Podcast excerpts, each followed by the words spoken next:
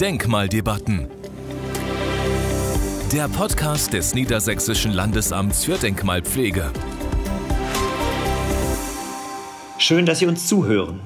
Wir bieten Ihnen in lockerer Folge aus der Podcast-Reihe Denkmal.debatten immer wieder unterschiedliche und durchaus kontroverse Perspektiven auf das weite Feld unserer Denkmale.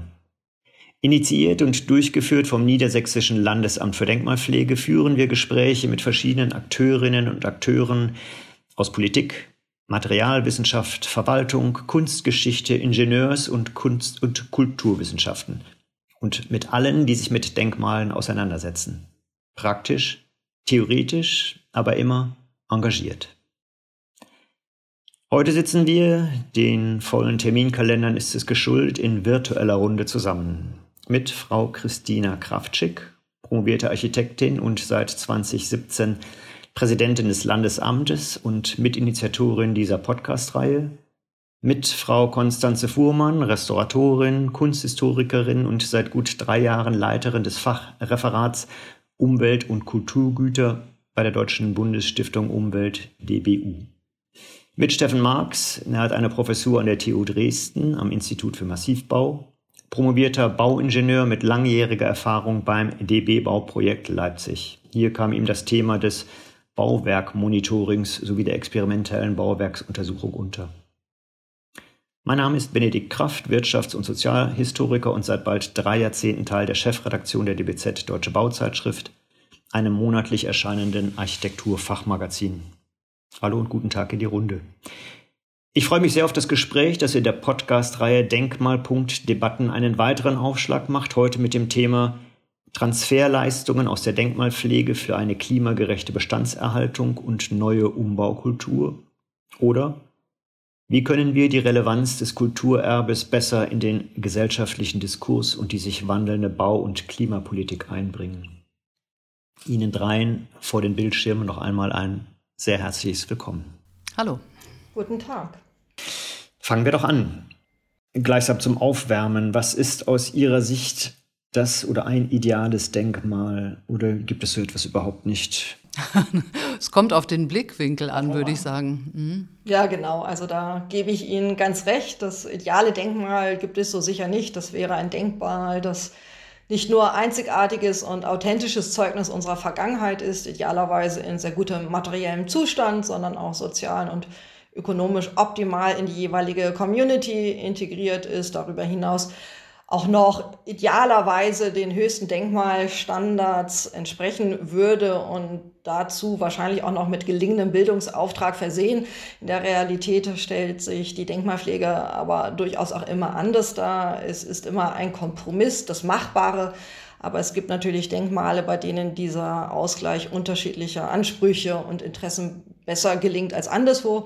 Ich denke hier beispielsweise an die energetische Sanierung der Siedlung Schillerpark in Berlin, ein Projekt, das von der Deutschen Bundesstiftung Umwelt gefördert wurde und an dem die Technische Universität Dresden und das Architekturbüro Winfried Brenner Architekten beteiligt waren. Äh, die denkmalgeschützte Siedlung war in den 1920er Jahren von dem Architekten Bruno Taut errichtet, in den 1950er Jahren Umbauten des Architekten Hans Hoffmann erweitert und ist heute UNESCO-Weltkulturerbe.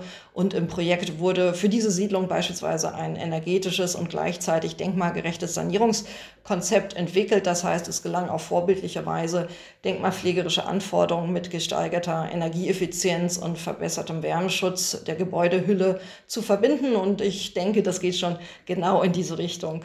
Äh, da darf ich vielleicht ganz kurz einhaken. Äh, Sie haben vorbildlich gesagt, sind Denkmale denn Vorbilder? Und wenn ja, für was sind sie Vorbilder? Also das ist sozusagen auch ein bisschen der, ich sag mal, der Gebrauchswert, der über den Gebrauchswert, den tatsächlichen eines Denkmals hinausgeht. Ja, also ich denke, Denkmale sind ihrer Natur nach immer Identifikationspunkte für die lokale Community und das im Falle von besonders beachtenswerten Denkmalen auch national und international. Und diese Funktion macht sie ja gerade zum Denkmal, zum Ansatzpunkt für kollektive Erinnerungen beispielsweise. Und daher sind sie ja auch häufig auch emotional besetzt und können Aufmerksamkeit hervorrufen.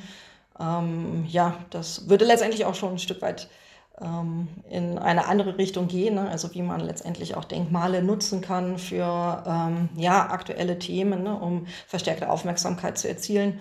Aber Denkmale haben auf alle Fälle ein Stück weit auch Vorbildfunktion, ja. Da kommen wir vielleicht gleich noch zu, aber Frau Kraftschick, äh, was ist denn, das fiel jetzt auch gerade das Stichwort die Emotionalität. Was, äh, wo werden Sie denn emotional, wenn Sie an die von Ihnen betreuten Denkmale denken? Also bei welchem Denkmal? Da sind wir vielleicht dann doch auf der Suche nach dem, äh, was den Diskurs oder wie auch immer nach vorne bringen kann. Was wäre das denn? Was ist es ein, ein, ein immaterielles vielleicht sogar? Ja, das sind schon die äh, materiellen und äh, Frau Fuhrmann hat ja jetzt schon ein paar Punkte angesprochen. Äh, emotional, also ich glaube, wenn alles eben stimmt, ne? also wir haben natürlich einige Baudenkmäler, die tatsächlich einfach in, in ihrer Komplexität überliefert sind, also auch noch wirklich sehr gut erhalten sind. Und dann hat das ja auch immer ganz schnell was damit zu tun, ähm, wer sich darum kümmert. Und ähm, da haben wir natürlich einfach bei einigen Objekten wirklich, obwohl sie durchaus auch mal aus dem 20. Jahrhundert und dem Industriebau kommen, haben wir dann auf einmal wie bei dem Faguswerk äh, in Alfeld an der Leine, haben wir eine unglaublich äh, kontinuierliche Nutzung und eben auch einen Bauherrn, der sich eben über die ganze Zeit da auch äh, in der Verantwortung fühlt. Und dann funktionieren die Dinge zusammen. Wir haben auch dieses wunderbare Sanatorium äh, Bahner im Harz, wo auch eben einfach eine Nutzungsgeschichte eben bis heute äh, wirkt und dann funktionieren die Dinge. Und dann wird man natürlich auch, ähm, dann fasst einen das auch an, weil eben einfach diese Wertschätzung, diese geteilte Wertschätzung, also nicht nur von uns jetzt als Denkmalpfleger oder als Denkmalfachbehörde, sondern eben auch von denjenigen, die äh, jetzt sowas betreiben und dann auch eben die Verantwortung haben und gleichwohl ne, ist für die natürlich auch das ideale Baudenkmal schon auch etwas, was sich auch mal anpassen lässt. Denn das ist ja, glaube ich, unser großer Diskurs immer, dass wir einerseits sagen, wir wollen möglichst die Substanz also wirklich umfänglich erhalten und wenn dann aber eben nicht die Nutzung mehr gegeben ist. Ich habe jetzt zwei Beispiele genannt, die in der Nutzungskontinuität stehen. Wenn das nicht der Fall ist, äh, dann geht es natürlich darum, möglichst wenig zu intervenieren, trotzdem eine neue Nutzung zu ermöglichen. Und da ist, glaube ich, ein ideales Baudenkmal ein robustes, also ein äh, gutmütiges, was auch Interventionen erlaubt, aber trotzdem authentisch bleiben kann. Und das würde natürlich so ein Bauherr so sehen. Und für uns, wie gesagt, äh, haben wir natürlich ein Interesse, dass da eben die größtmögliche Überlieferung möglich ist. Herr Marx, mit meinem Klischee äh, von einem äh, Bauingenieur, der sich mit, mit Tragwerken und so weiter beschäftigt und dort Bauwerksmonitoring betreibt, äh, würde ich jetzt einfach mal unterstellen, ist da viel Emotion jetzt sozusagen oder ein Gespür für ein, ein, ein, für ein Faguswerk vorhanden? Also wie, wie weit sind Sie da sozusagen in das Emotionale der Denkmaldiskussion auch verwickelt? Na, ich hoffe ja doch. Und ich habe ja, hab ja das Vergnügen, dass ich äh, seit äh, einigen Jahren mit Frau Kraftschick äh, zusammenarbeite. Also zum einen in einem Forschungsprojekt, wo wir uns mit bestehenden Brücken beschäftigen und mit der Frage, wie können die sozusagen in die Zukunft geführt werden. Und ähm, neben, neben meinem Beruf äh, habe ich ja auch noch ein Privatleben und äh, da bin ich sehr privilegiert, weil ich in einem Denkmal leben darf. Also wir, haben, äh, wir leben in der Gartenstadt Hellerau und äh, passend zu unserem Gespräch heute war ich gestern bei einer Bürgerversammlung, wo es um das Thema Photovoltaik auf denkmalgeschützten Dächern geht. Ich vermute, das ist ein Thema, was äh, Frau Kraftschick und auch Frau Fuhrmann sicherlich zurzeit extrem umtreibt, weil da natürlich ein enormer Druck ähm, kommt. Äh, Sie hatten ja vorhin gefragt, was ist das ideale Denkmal? Ja? Also ich sehe das so, das ideale Denkmal ist tatsächlich eins, was, ähm, was sich in der Nutzung befindet und was ähm, sozusagen im, wirklich im gesellschaftlichen Leben eingebettet ist. Also kein, kein Objekt, wo man nur hingeht, um sich das mal anzuschauen, sondern was einfach so, äh, Kulturgut und gleichzeitig äh, Nutzungsgut ist, also was sozusagen richtig verankert ist. Das finde ich persönlich einen ganz wichtigen Punkt. Und natürlich ist klar, dass wir heute nicht mehr so leben wie vor 100, 200 oder 300 Jahren, sondern dass, ich, dass diese Nutzung irgendwo ein Weiterentwickeln äh, eines Denkmals immer verlangt. Und die große Frage ist, wie kann das gelingen und wie kann das eben heute zum Beispiel auch mit solchen Photovoltaik-Themen gelingen. Ähm, und das, was wir eben beruflich gemeinsam machen äh, in diesem Forschungsprojekt zu den Eisenbahnbrücken, da geht es eigentlich zwar um ein völlig, scheinbar völlig anderes Thema, aber letztlich ist die Frage die gleiche, weil wir immer äh, ja, Anforderungen der Menschen letztlich ähm, erfüllen wollen. Und wir haben auf der einen Seite eben die Anforderungen, die sich aus dem Kulturgutdenkmal ergibt. Also was bedeutet das eigentlich für uns als Gesellschaft und was bedeutet das auch für die Menschen, die da ganz unmittelbar davon betroffen sind? Das ist Fluch und Segen für die meisten Besitzer eines Denkmals gleichermaßen, weil es eben auf der einen Seite ein Privileg tatsächlich ist, in so einem Objekt irgendwie leben zu dürfen und andererseits ist es der Fluch, der äh, sozusagen dieses immer wieder sich auseinandersetzen damit, dass ich eben nicht einfach so verändern darf und dass ich bestimmte moderne Anforderungen eben nicht einfach so umsetzen kann, sondern dass die immer ein Überlegen und zum Teil auch ein, also höhere Kosten bedürfen. Und bei den Brücken ist es letztlich nicht viel anders. Ja, auch dort haben wir die gesellschaftliche Aufgabe, das Kulturgut denkmalgeschützte Eisenbahnbrücke zu bewahren. Und gleichermaßen haben wir die gesellschaftliche Aufgabe, die Eisenbahnbrücke als Infrastrukturobjekt zu erhalten und sie nutzbar zu halten. Und das, ist, das führt häufig in einen Konflikt der beteiligten Personen. Aber aus meiner Sicht äh, muss das kein Konflikt sein, sondern es ist am Ende eine Frage, wie, wie kann man beiden Anforderungen gerecht werden. Und da hilft meistens so ein Perspektivwechsel, also indem man einfach mal versucht, sich der anderen Aufgabe eben auch bewusst zu werden. Aber, und zwar seitens aller Beteiligter. Mhm. Aller Beteiligter.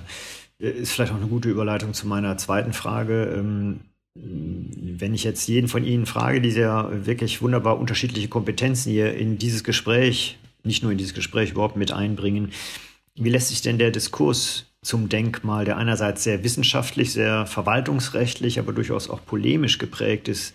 Wie lässt sich dieser Diskurs nutzbar machen für die große Aufgabe, Bau- und Klimapolitik nachhaltig beeinflussen zu können? Ich habe das Gefühl, dass auf Seite der Denkmalpfleger und aller, die sich mit Denkmalen beschäftigen, ähm, die Krise auch als eine Chance gerade erkannt wird. Wie würden Sie das jeweils beurteilen?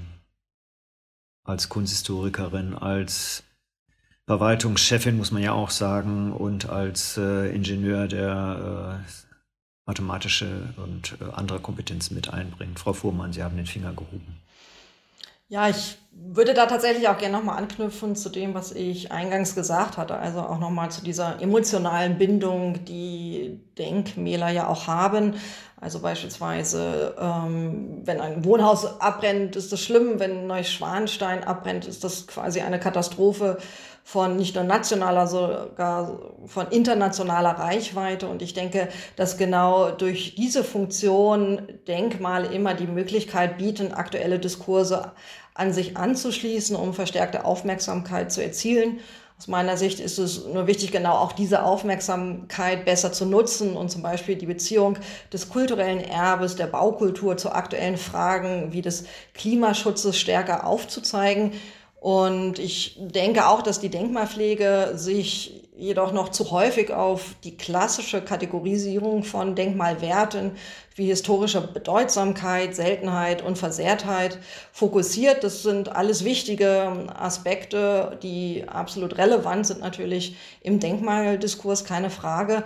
Aber den Bogen zu aktuellen Themen zu schlagen und diese in diesem Kontext auch sichtbar zu machen, kommt meines Erachtens noch immer etwas zu kurz. Da geht sicherlich mehr, denn Kulturerbe, insbesondere Naturerbe, kann ja auch zur Dekarbonisierung und zur Abschwächung des Klimawandels durch beispielsweise die adaptive Wiederverwendung historischer Gebäude oder eben auch die Pflege, Instandsetzung von historischen Parks beitragen. Ähm, sie können eben auch Identität, den Zusammenhalt von Gemeinschaften, den Sinn für den Ort stärken. Ein Aspekt, der besonders wichtig ist, beispielsweise bei Katastrophen wie Hochwasser oder Flut. Also die Flutkatastrophe, die letzte, hat das ja wirklich sehr anschaulich, wenn auch erschreckend gezeigt.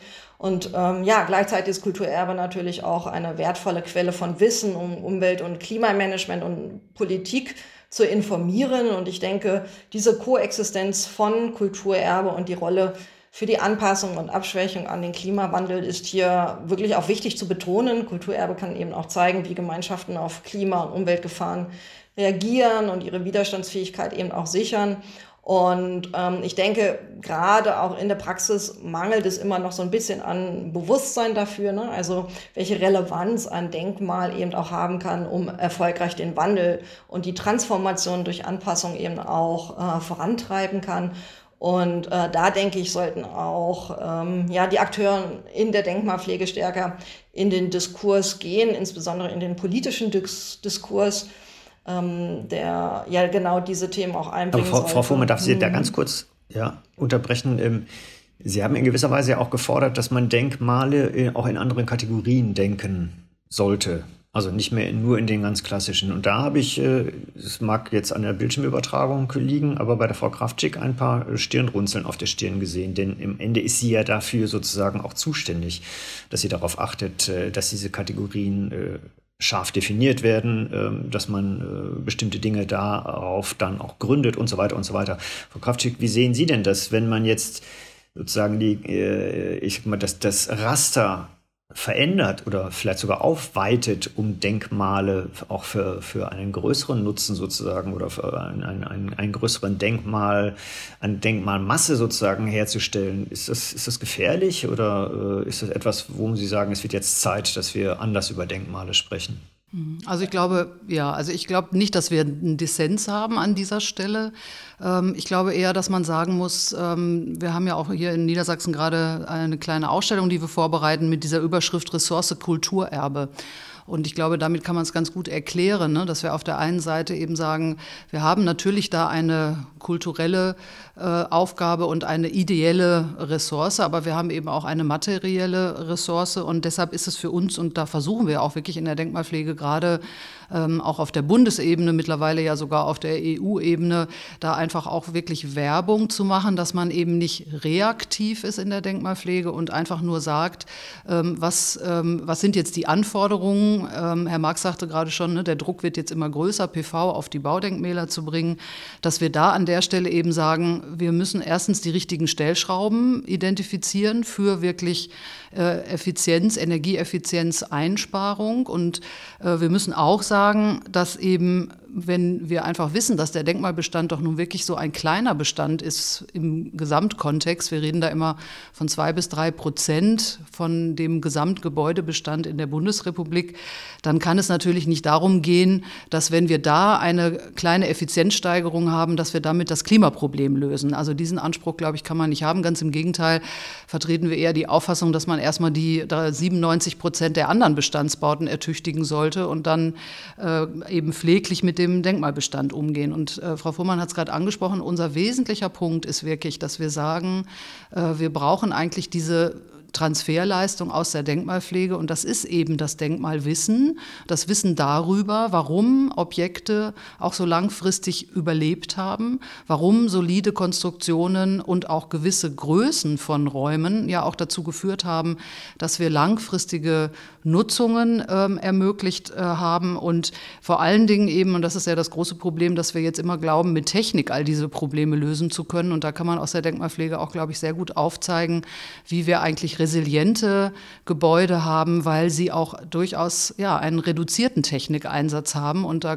bitten wir natürlich auch darum, dass man das doch jetzt einfach als Ansatz auch auf den Umgang mit dem Bestand in der Breite eben ähm, ja, ja, umsetzt, weil wir einfach glauben, dass man mit Effizienz eben nur im Sinne von Hightech-Lösungen die Klimakrise sicherlich nicht lösen können. Also insofern ist dieses Thema Transferpotenzial, äh, glaube ich, jetzt sehr wirkmächtig und wir haben einige Veranstaltungen dieses Jahr durchführen können, wo wir eben auch die Politik ansprechen könnten. Und man war da durchaus hellhörig für diese Themen also eben zu sagen, was kann man aus der Denkmalpflege lernen und ähm, das ist vielleicht noch eine Überleitung natürlich auch zu Herrn Marx, dann auch zu sagen, ne, wie geht denn aber auch äh, die Ingenieurkompetenz in dem Bereich oder die Planerkompetenz, dass wir nicht ersticken an all den Anforderungen, die an die Bauten gestellt werden. Denn wenn wir das im Einzelnen tun, und ich denke nur an das Brandschutzthema, dann sagen eigentlich die äh, staatlichen Bauämter, das äh, ist volkswirtschaftlich gar nicht mehr abbildbar. Ja? Also wenn wir die Einzelanforderungen an allen Baubeständen Brandschutz komplett umsetzen würden, wären wir volkswirtschaftlich äh, eigentlich lahm. Ja? Und das heißt, wir müssen doch irgendwie sehen, wie wir mit den Anforderungen besser umgehen können. Und da ist die Denkmalpflege ja auch eine Möglichkeit, weil wir ja in unseren Denkmalschutzgesetzen ermöglichen, Freiheiten Ausnahmeregelungen zu definieren, äh, die auch dann zu intelligenten Einzellösungen führen. Und das, denke ich, äh, hat auch eine gute Übertragbarkeit ne, im Sinne einer neuen Umbauordnung. Frau Fuhrmann hat jetzt zwar die Hand gehoben, aber ich glaube, der Herr Marx ist jetzt ja angesprochen. Dann, äh, Herr Marx, wollen Sie dazu ganz kurz etwas, wollen Sie dazu eben etwas sagen? Also gerade was jetzt äh, sozusagen das, das Zahlentechnische vielleicht auch angeht, was Sie ja machen mit Ihrem Monitoring beispielsweise? Also Monitoring ist sicherlich eine gute Methodik, um Bestand hinsichtlich seiner stofflichen Substanz und hinsichtlich des Zustands äh, gut zu erkunden und zu wissen, was eigentlich äh, noch für eine Leistungsfähigkeit in dem Objekt steckt oder eben auch was für Probleme in dem Objekt stehen. Aber ich würde gerne noch ein Stück äh, grundsätzlicher vielleicht an das Thema rangehen. Sie hatten ja vorhin gefragt, wie kann eigentlich so ein Denkmal äh, Bau- und Klimapolitik irgendwie beeinflussen? Und Denkmal hat ja vor allem etwas mit Erhalt zu tun. Und äh, Sie haben nach Zahlen gefragt, ja, für einen Kubikmeter Beton, den Sie neu bauen, könnten Sie auch dreimal nach New York und zurückfliegen. Nee, andersrum ist es. Für drei Kubikmeter können Sie einmal nach New York und zurückfliegen. Aber das zeigt einfach, ja, wir reden häufig über Flugscham und über ähm, den CO2-Fußabdruck, den wir im, mit den Verkehrsmitteln erzeugen. Aber der Bausektor ist einer der äh, stärksten Emittenten überhaupt. Und ähm, wenn wir über, über Energie oder auch über Klima sprechen, muss man sagen, natürlich gibt es zum einen die Frage des Verbrauchs und die Frage, äh, wie viel, wie viel äh, energetische Sanierung äh, ist sinnvoll für bestehende Gebäude und wie viel ist vielleicht im Neubau sinnvoll. Aber genauso müssen wir natürlich über graue Energien, also über die Energie sprechen, die eben im Bau äh, in so einem Gebäude verschwindet und äh, über den CO2-Ausstoß, den ein Gebäude eben emittiert, wenn es neu gebaut wird oder wenn es gar abgerissen wird und neu gebaut wird. Und in dem Kontext würde ich sagen, ist, sind natürlich denkmalgeschützte Objekte automatisch Vorbilder, weil dort natürlich der Anspruch darin, so ein Gebäude in eine Zukunft zu führen und es eben nicht abzureißen, sondern sich besonders viel Mühe zu geben, wie kann ich neue Nutzungsanforderungen ähm, und auch vielleicht Schäden, die an einem Bauwerk entstanden sind, ähm, äh, in, in einen Kontext führen, dass eben der Erhalt möglich ist. Und gerade durch die Klimakrise, in der wir uns ja mittendrin befinden und die Energiekrise ist eben jetzt gerade durch, durch die aktuellen politischen Ereignisse eben noch hinzugekommen, diese großen globalen Krisen, auf die hat eben das Denkmal sozusagen per Definition eine Antwort, nämlich Bestand viel, viel länger zu nutzen, als wir das heute üblicherweise tun. Und das ist aus meiner Sicht der wichtigste Schlüssel überhaupt zu dem Thema Klimaschutz. Und insofern haben Denkmale da eine riesen Vorbildfunktion und, und von den Denkmalen und auch von der Denkmalpolitik kann und auch von den Methoden, die wir im Erhalt an den Denkmalen eben seit vielen Jahrzehnten üben und äh, wo wir uns sozusagen dran schulen, das kann eine riesen Vorbildwirkung haben für auch nicht, mal, nicht denkmalgeschützten Bestand. Frau Fuhrmann, wollten Sie noch oder ja, ich wollte nur in Ergänzung auch nochmal dazu sagen, dass tatsächlich auch diese Schlüsselrolle beim Verständnis von Ursachen und Auswirkungen des Klimawandels, die ja Kulturerbe spielt, und äh, letztendlich auch bei der Entwicklung von Antworten ähm, zu, dazu, wenn es darum geht, kohlenstoffarme, klimaresiliente Wege zu gehen, ähm, durchaus auch schon erkannt ist. Ne? Also eine Besonderheit, die in der Zwischenzeit auch letztendlich gut aufbereitet wurde. Verweisen kann man hier durchaus auch auf das European Cultural Heritage Green Paper, wo ja letztendlich auch dieser, genau dieser Mehrwert von Kulturerbe, von Denkmal, ähm, in Zusammenhang der aktuellen ähm, europäischen ähm, Politik auch hervorgehoben wurde oder letztendlich auch der aktuelle Bericht äh, zu der Arbeit der EU-Sachverständigengruppe zum Thema Stärkung der Widerstandsfähigkeit des kulturellen Erbes gegenüber dem Klimawandel. Und es gab auch ein DBU-Projekt, das IPCC-Projekt, ein internationales Expertentreffen, das gemeinsam von dem Denkmalrat ICOMOS der UNESCO und dem Intergovernmental Panel on Climate Change, also IPCC, organisiert wurde und von uns auch finanziert wurde. Und da ähm, konnte man eben auch bereits sehr gut auf internationaler Ebene ausarbeiten, dass ja letztendlich diese Bedeutung äh, des lokalen Wissens, traditionellen Techniken und Praktiken ähm, letztendlich auch haben, wenn es darum geht, wertvolle Informationen über die Ursachen und Auswirkungen des Klimawandels und letztendlich auch die Reaktion auf den Klimawandel zur Verfügung zu stellen. Also ein Ergebnis war hier beispielsweise auch ganz klar, dass Kulturerbe, kulturelle Praktiken Ansatzpunkte für Klimaschutzmaßnahmen bieten. Ähm, das Problem, was wir halt nur haben, ist, dass das ähm, immer noch nicht umfassend integriert ist, zum einen im internationalen äh, Klimadiskurs. Ähm, das haben Studien durchaus auch gezeigt und auch auf politischer Ebene in den politischen Grundsatz Papieren ist dieses Thema, dieser Zusammenhang auch noch nicht so richtig ähm, erfasst, so dass wir jetzt auch gerade, glaube ich, einen Paradigmenwechsel auch haben. Ähm, es gibt gerade eine sehr starke Sensibilisierung für dieses Thema, zu diesem Mehrwert, den Denkmäler auch haben im Kontext der Klimakrise. Und ich denke, da sind wir jetzt gerade auch auf dem richtigen Weg, genau auch diesen Mehrwert zu erkennen und eben durch diese verschiedenen Maßnahmen, die ich jetzt auch gerade erwähnt habe, dann auch stärker in diesen politischen Diskurs auch zu bringen, eben auch genau aufzuzeigen, dass Kulturerbe Teil der Lösung sein kann und eben auch ein immenses Potenzial hat, den Klimaschutz auch voranzutreiben. Ne? Also schaut mal beispielsweise in Richtung Gebäudesanierung und Kreislaufwirtschaft. Also ich denke, das ist wirklich auch nochmal wichtig zu betonen. Das sind äh, Themen, die äh, aktuell überall rauf und runter diskutiert werden. Ähm, wie bekommt man denn das aber äh, tatsächlich dann, ähm, ich glaube, die, die, ich denke jetzt gerade an die Architekten, an die Ingenieure, die das am Ende dann auch umsetzen, die den Bauherren gegenüberstehen, äh, die sie beraten sollten, äh, die vielleicht auch mal sagen, äh, das machen wir jetzt nicht, weil das total kontraproduktiv ist. Wie bekommt man die denn äh, sozusagen auf seine Seite? Ich, mir fehlt immer noch so ein bisschen, glaube ich, äh, der Sprung raus aus der aus ihrer Sicht sicherlich nicht bequem, aber von außen gesehen sehr bequem Sicht, äh, dass sie Denkmäler verwalten. Also die sind halt irgendwann mal für, ich sage mal, für gut und richtig befunden worden.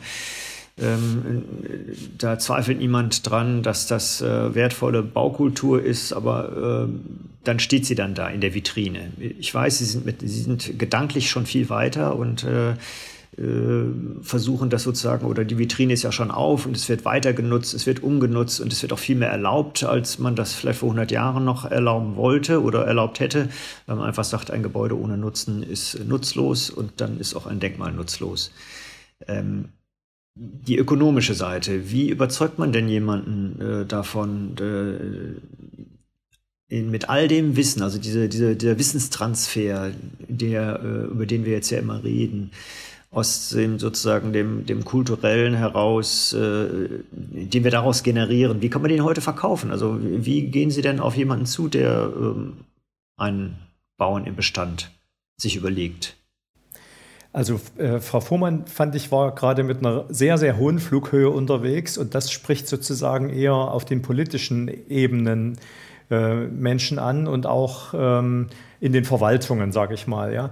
Wenn wir dann ich sag mal, auf die ganz praktische Durchführungsebene gehen, dann müssen Sie eben mit dem Nutzer ähm, eine ganz andere Sprache auch hinbekommen. Ja. Und da geht es natürlich zum einen darum, zu sagen, auch was Frau Vormann vorhin sagte, ja, es braucht schon Kriterien. Also es braucht sozusagen auch ein objektives Maß, warum ist eigentlich ein Denkmal ein Denkmal und was ist denn jetzt wirklich das Schutz, Schützenswerte daran? Das, glaube ich, muss man den tatsächlich Betroffenen, also den Nutzern oder den Eigentümern, objektiv erklären können. Also natürlich ist auch immer ein Stück Subjektivität in der Einzelfallbewertung drin, aber es muss eben die Kriterien geben. Das finde ich ist ein ganz wichtiger Punkt. Ich glaube, vielen Nutzern oder auch Eigentümern von Denkmalen ist das schon sehr bewusst, dass sie da in einem besonderen Objekt leben und dass das bestimmte ähm, Anforderungen nach sich zieht.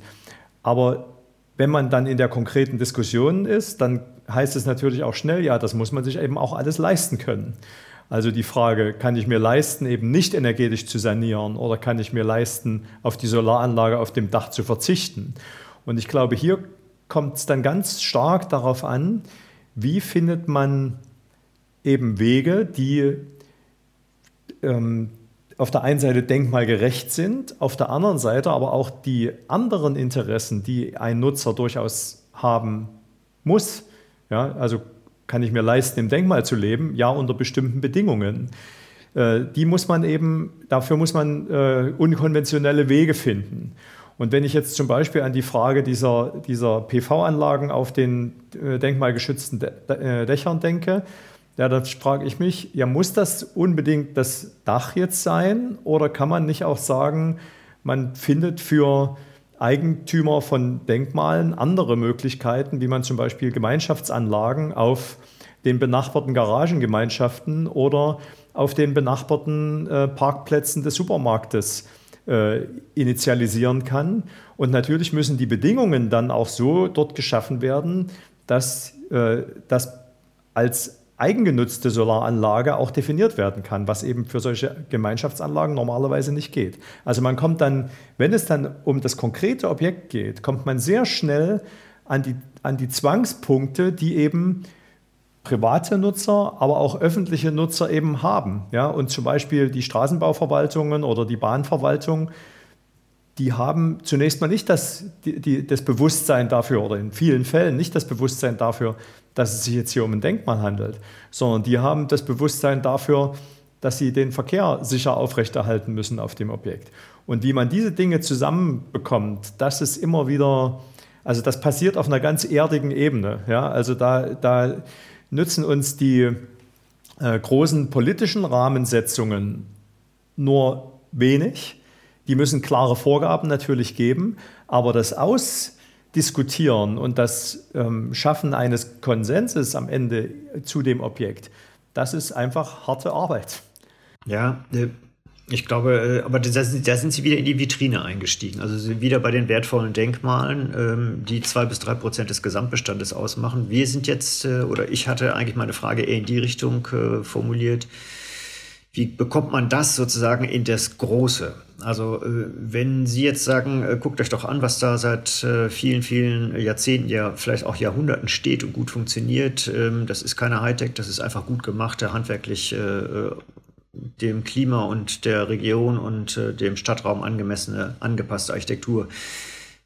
Wollt ihr das nicht in den Projekten machen, die ihr jetzt gerade 60er Jahre, 70er Jahre, es findet gerade eine Riesenabriss, aber auch eine Sanierungswelle statt. Was, was kann man denn einem Investor sagen, wenn man aus dem Denkmalbereich kommt und er will dann in den in 60er, 70er Jahre Bau investieren, überlegt sich, ob er abreißen oder äh, sanieren oder umbauen oder wie auch immer will. Wo, wo findet denn dann ganz, ganz konkret der Transfer statt und wie kann man sagen, es lohnt sich ganz einfach auch für dich finanziell, ökonomisch äh, bestimmte Dinge zu beachten, äh, von denen wir schon seit sagen wir mal, seit, seit Jahrzehnten wissen, dass sie gut sind, dass sie funktionieren. Ja, also ich äh, kann da vielleicht von meiner Seite äh, kurz nochmal einsteigen, weil wir haben ja die wesentlichen Punkte diesbezüglich gerade schon genannt. Ne? Also vielleicht ist das ein bisschen der Überbau, ne? aber wenn Herr Mark sagt, äh, diese langfristige Perspektive von Erhaltung, das ist doch dieses Zentrale, was, was man aus der Denkmalpflege lernt, dann wird das ja in der Umsetzung erst dann wirklich funktionieren und greifen, wenn wir in den normativen Verfahren das auch irgendwie einpreisen. Ja? Also wenn wir sagen, ähm, wir machen im Moment die ganzen Maßnahmen, die stattfinden und wir haben wirklich auch viele Denkmalobjekte, wo gerade gerechnet wird, was eben eine energetische Sanierung äh, kostet und wie der Aufwand ist. Und dann sind das Zahlen, die man eigentlich fast mit Neubauzahlen vergleichen kann, weil sie eben einfach auch aus dem Neubau denken,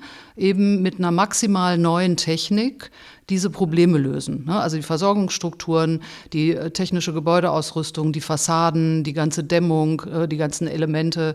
Also das sind alles Punkte, die wir einfach sehr stark aus dem Neubauen auf den Bestand runterbrechen. Und unser Punkt ist ja, man muss es eigentlich umgekehrt denken und aufzeigen, wie man im Einzelfall durch eben weniger Technikeinsatz, durch Verstehen, wie eigentlich historische Techniken funktionieren. Wir haben da ja ganz tolle Beispiele, ne, wo wir eben äh, ein Beispiel in Celle, ne, wo wir eine große Schwerkraftheizung in so einem Siedlungsbau haben, extreme Wärmeverluste über die Rohre, aber in der Gesamtbilanz ein super dünnwandiges Gebäude und in der Gesamtbilanz kommen wir eigentlich zu einem guten Ergebnis, wenn wir nicht das einzelne Bauteil eben nur anschauen. Und das haben wir beim Bauen natürlich ganz oft, ja, dass der eine kommt, der ist dann dafür verantwortlich, der andere dafür. Aber wenn man es in der Gesamtheit sieht, dann haben wir am Ende bei diesem Bau gesagt, ähm, wir machen da zwar eine neue Primärenergie, aber wir lassen diese Rohre, ja, und die dämmen eben das Haus und dann müssen wir an den Fassaden gar nicht so viel machen. Und dieses, was man im Einzelfall an Möglichkeiten im Denkmalbereich entwickelt. Das, glaube ich, muss man stärker auch äh, auf diesen Umgang mit dem Bestand übertragen. Und dann sind wir tatsächlich wieder bei dieser Frage, wie könnte so eine Umbauordnung aussehen? Und da, glaube ich, ist eben auch diese Umkehrung, ne? also dass wir eigentlich sagen müssten, derjenige, der baut oder der interveniert, weil er die Aufgabe hat, der muss nachweisen, warum das sinnvoll ist. Ja? Und nicht wir als Denkmalpfleger müssen eingreifen und sagen, ne, ihr macht eigentlich zu viel, was tut ihr dem Gebäude an? Also wir müssen wirklich da diese Mindsets ändern und sagen, zunächst immer wieder gucken im Einzelfall, was kann das Gebäude leisten, ja, weil es so ist, wie es eben ist und nicht diese, diese Neubaustandards auf den Bestand an dieser Stelle übertragen. Also ich glaube, das wäre eigentlich der wesentliche Punkt. Und wir hören ja auch aus der Baupolitik im Moment, dass das Lebenszyklusbilanzierungsthema greift. Also beim Neubau soll das ja jetzt auch stärker äh, reinkommen. Beim Bestand ist das noch nicht wirklich passiert. Und ich meine, wenn man dann wieder sieht, wie wir in der Denkmalforschung schon vor, ich weiß nicht, 25 Jahren wurden schon Studien gemacht, wo man ganz klar gesagt hat, statistisch Abbruch und Neubau Faktor 4 größere Umweltbelastung als im Bestand bauen. Ja? Und ich meine, das hat 20 Jahre äh, jetzt gedauert, bis das mal ein bisschen stärker ankommt äh, und in der Politik letztlich eben noch nicht wirklich. Ne? Da werden noch andere Zahlen ja, genannt. Das, dem kann ich nur beipflichten. Ähm, was ich natürlich auch sehe, ist, dass unsere ganzen Prozesse, egal ob das jetzt im öffentlichen oder im privaten Bereich, äh, das, das, also unsere ganzen Prozesse des Planens und Bauens, sind ausgerichtet auf den Neubau. Also äh, ähm, wir, wenn ich unsere ganze Vergabestrategie anschaue, wenn ich unsere äh, Art, wie wir Planung hintereinander in einem linearen Prozess äh, wie so eine Perlenschnur aufreihen. Das zielt alles auf Neubau. Und im Bestand brauchen wir andere Planungsmethodiken und auch andere Baumethodiken. Und das ist natürlich im Denkmalbereich lange, lange bekannt. Also dass wir eher ein einen, äh, einen iterativen Prozess haben, dass wir eher uns sozusagen äh, annähern an den Bestand. Die, die Schweizer haben dafür einen richtigen Begriff, die nennen das Aktualisieren. Ja? Also ich taste mich sozusagen schrittweise an so ein Objekt ran und analysiere erstmal, an welcher Stelle muss ich wirklich einen Eingriff machen, wie kann ich, welche Daten brauche ich, um einen Nachweis zu führen, ist das überhaupt der richtige Nachweis für dieses bestehende Objekt?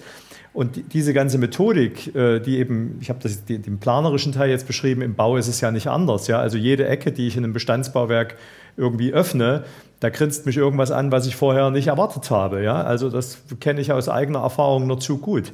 Aber im Neubau ist das eben anders. Im Neubau mache ich alles auf dem Papier und plane und ich gehe vielleicht irgendwie ganz am Anfang der Maßnahme mal raus und gucke an, ob das Grundstück wirklich so ist, wie es auf meinem Plan ist und nehme den Baugrund auf. Aber ansonsten mache ich alles neu und kann das dadurch natürlich in einem ganz zielsicheren und lineareren Prozess zusammenfassen. Und da, glaube ich, kann die Erfahrung, die wir aus den Denkmalen haben und aus dem Umgang mit denkmalgeschützten Bestand haben, einen enormen Input leisten, auch für den großen anderen Bestand, wo natürlich die Erhaltungsfrage sich wegen dieser Ressourcenfrage, auch der Abfallfrage und äh, der Treibhausgasemissionen natürlich gerade massiv stellt. Ja? Das, das ist die, der wichtigste, die wichtigste Maßnahme zum Klimaschutz überhaupt. Definitiv.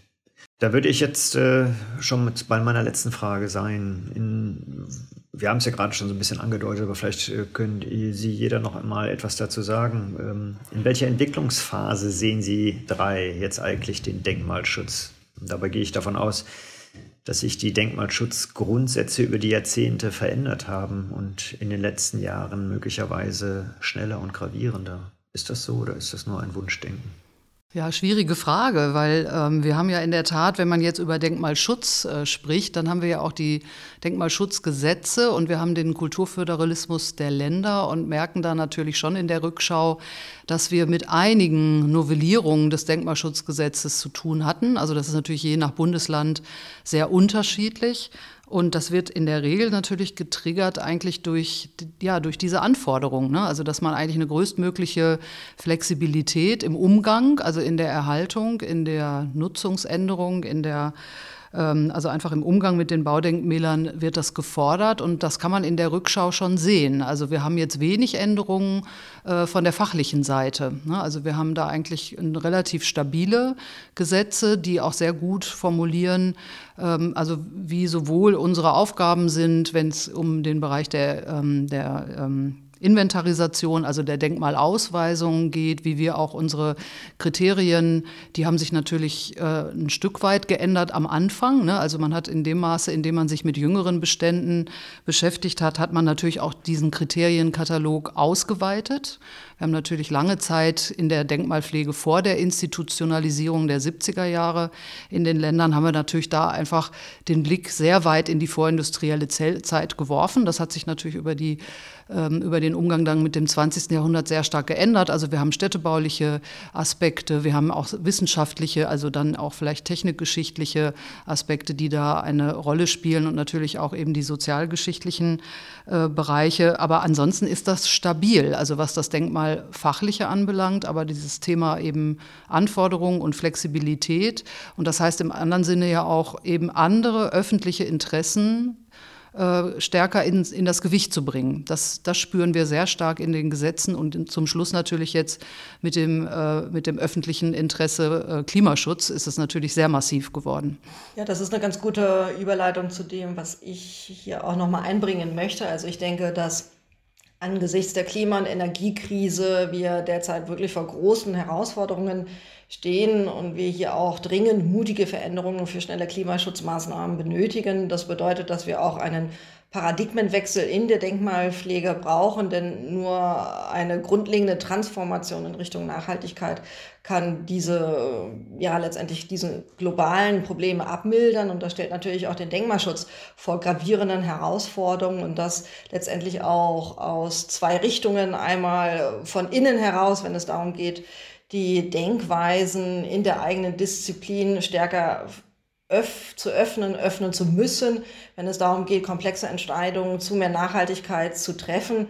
Die 17 Ziele der nachhaltigen Entwicklung spielen ja eine ganz große Rolle bei der nachhaltigen Verwaltung auch von Denkmalen. Sie sind beispielsweise ja auch Bestandteil der Welterbekonvention. Aber gerade angesichts der Energie- und der Klimakrise führen genau auch diese Ziele zunehmend zu Zielkonflikten, in der Theorie mögen diese kulturellen, ökologisch, wirtschaftlichen Dimensionen miteinander in Einklang stehen, aber in der Praxis äh, müssen wir oft tragfähige und ausgewogene Kompromisse finden, was jedoch nicht einfach ist. Und das wird, glaube ich, auch wirklich zunehmend eine Herausforderung, wie wir ja auch in aktuellen Diskussionen gerade mitbekommen. Und gerade dieses wachsende Bewusstsein für die Klimakrise bedeutet, dass verschiedene Dimensionen quasi neu priorisiert ausgehandelt werden müssen was schwierige Entscheidungen und natürlich auch Dilemmasituationen mit sich bringt. Und die meisten dieser Konfliktsituationen im Denkmalschutz entstehen natürlich ähm, aufgrund dieser Einzigkeit, Einzigartigkeit von Denkmalen, aber gleichzeitig aber auch diesen praktischen Erfordernissen, die sich aus der Klimakrise ergeben und quasi das beides in Einklang bringen zu müssen. Und hier denke ich, müssen wir innerhalb der Denkmalpflege auch konstruktive Wege finden, um mit eben solchen schwierigen Situationen umgehen zu lernen und hier auch das bestmögliche Ergebnis für alle Beteiligten zu erzielen. Das ist nicht einfach.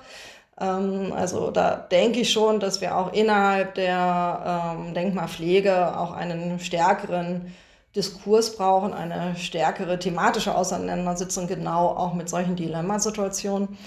Und das andere sind die Handlungsanforderungen quasi von außen. Also wir wissen immer noch zu wenig über die Dimensionen der Klimakrise, der damit verbundenen Auswirkungen auf Kulturerbe. Wir haben immer noch keine zuverlässigen Informationen darüber, wie viele Regionen mit ihrem Denkmalbestand unmittelbar und langfristig bedroht sind. Und um letztendlich auch dieser Situation Herr zu werden, brauchen wir daher mehr Problembewusstsein aus der Gesellschaft, aus der Politik heraus. Einsicht darüber, dass wir eine stärkere Vernetzung auch auf nationaler Ebene benötigen in Bezug auf den Austausch beispielsweise von Ministerien, Verwaltung, Planungsstellen. Also ich denke, das ist äh, ganz, ganz wichtig aber auch die Einsicht darüber, die Belange des kulturellen Erbes bei allen Aktivitäten von Ministerien und Behörden mitzudenken, wenn es eben auch um den Klimadiskurs geht. Und natürlich last but not least Einsicht auch darüber, dass wir quasi auch einen erhöhten Bedarf an finanzieller und personeller Unterstützung, gerade auch in der Denkmalpflege, ähm, aber auch in Forschung und in Entwicklung benötigen, um letztendlich auch die Auswirkungen der Klimakrise überhaupt meistern zu können. Also der Bedarf ist natürlich größer denn je. Und ähm, ja, also ich denke, in dieser Situation stehen wir gerade und es wird nicht einfach, genau auch diese ganzen Aspekte dann auch zu vereinheitlichen und äh, unter einen Hut zu bringen. Für das Schlusswort vielleicht noch mal ein Stück wieder nah an das ganz konkrete Objekt und an, an, die, an die Bauwerke. Äh, und was ich da in meiner, in, in den letzten ja, Jahren irgendwie wahrnehme, ist, äh, dass der, der, Denkmalschutz zwar, wie Frau Kraftschick es vorhin sagte, dass sich diese Grundsätze und die Kriterien eigentlich wenig verändert haben. Und was sich aber aus meiner persönlichen Erfahrung verändert hat, ist schon die Art, wie wir mit den Denkmalen umgehen. Nämlich, dass der Fokus sich ein Stück verschoben hat von dem reinen Bewahren eines Zustands, der auf, aus irgendeiner Zeit eben vielleicht hergekommen ist, hin zu, wie bauen wir eigentlich unsere gebaute Umwelt weiter. Und da sind die Denkmale Teilstück davon geworden. Ja, also es geht nicht um Einfrieren eines Zustands, sondern es geht eigentlich um darum, wie entwickle ich den Bestand weiter. Und da stellen, stellen natürlich die Denkmale uns vor eine ganz besondere Herausforderung. Und dennoch lassen wir das zu. Also das ist das, was ich so spüre in der ganz konkreten Zusammenarbeit auch mit Denkmalpflegern und auch mit den Denkmalfachbehörden, äh, dass sich der Diskurs in so eine Richtung entwickelt. Und das finde ich ist eine, eine sehr gute Entwicklung. Und ich, ich sehe, dass durch die aktuellen durch die aktuelle Situation und durch dieses immer stärker ins Bewusstsein rückende äh, Klimathema sich eigentlich diese Entwicklung nochmal beschleunigt hat. Dass es also darum geht, wie, wie bauen wir weiter, wie können wir Methoden entwickeln, wie wir unseren Bestand gut erhalten können und wie können wir eben auch gerade den denkmalgeschützten Bestand sinnvoll in die Zukunft führen. Das finde ich eine sehr gute Entwicklung und da freue ich mich, dass ich daran teilhaben darf. Ja, wunderbar. Also ich habe das Gefühl, äh, äh, die Denkmalpflege ist im Aufbruch und ich hoffe auch mit genügend Rückenwind, äh, auch wenn natürlich das leidige Personalproblem definitiv noch, noch nicht sofort und wahrscheinlich nie zu klären sein wird. Da wird man sich wahrscheinlich eher fokussieren müssen auf welche wesentlichen Punkte auch immer. Vielen herzlichen Dank für das, äh, wie ich fand, sehr lebendige Gespräch. Ich denke, wir konnten hier die eine oder andere Frage klären, die die Denkmalpflege im 21. Jahrhundert zu beantworten hat. Ich sage auf Wiedersehen und Tschüss. Tschüss, vielen Dank. Tschüss. Das war in der Podcast-Reihe Denkmal.debatten des Niedersächsischen Landesamt für Denkmalpflege der zweite Aufschlag. Unser Thema heute Transferleistungen aus der Denkmalpflege für eine klimagerechte Bestandserhaltung und neue Umbaukultur. Das Niedersächsische Landesamt für Denkmalpflege wird die Reihe mit weiteren Gesprächen fortsetzen. Alle sind online verfügbar auf der neuen Plattform des NLD zum Thema ressource-kulturerbe.de und im Denkmalatlas.niedersachsen.de unter Denkmal.debatten.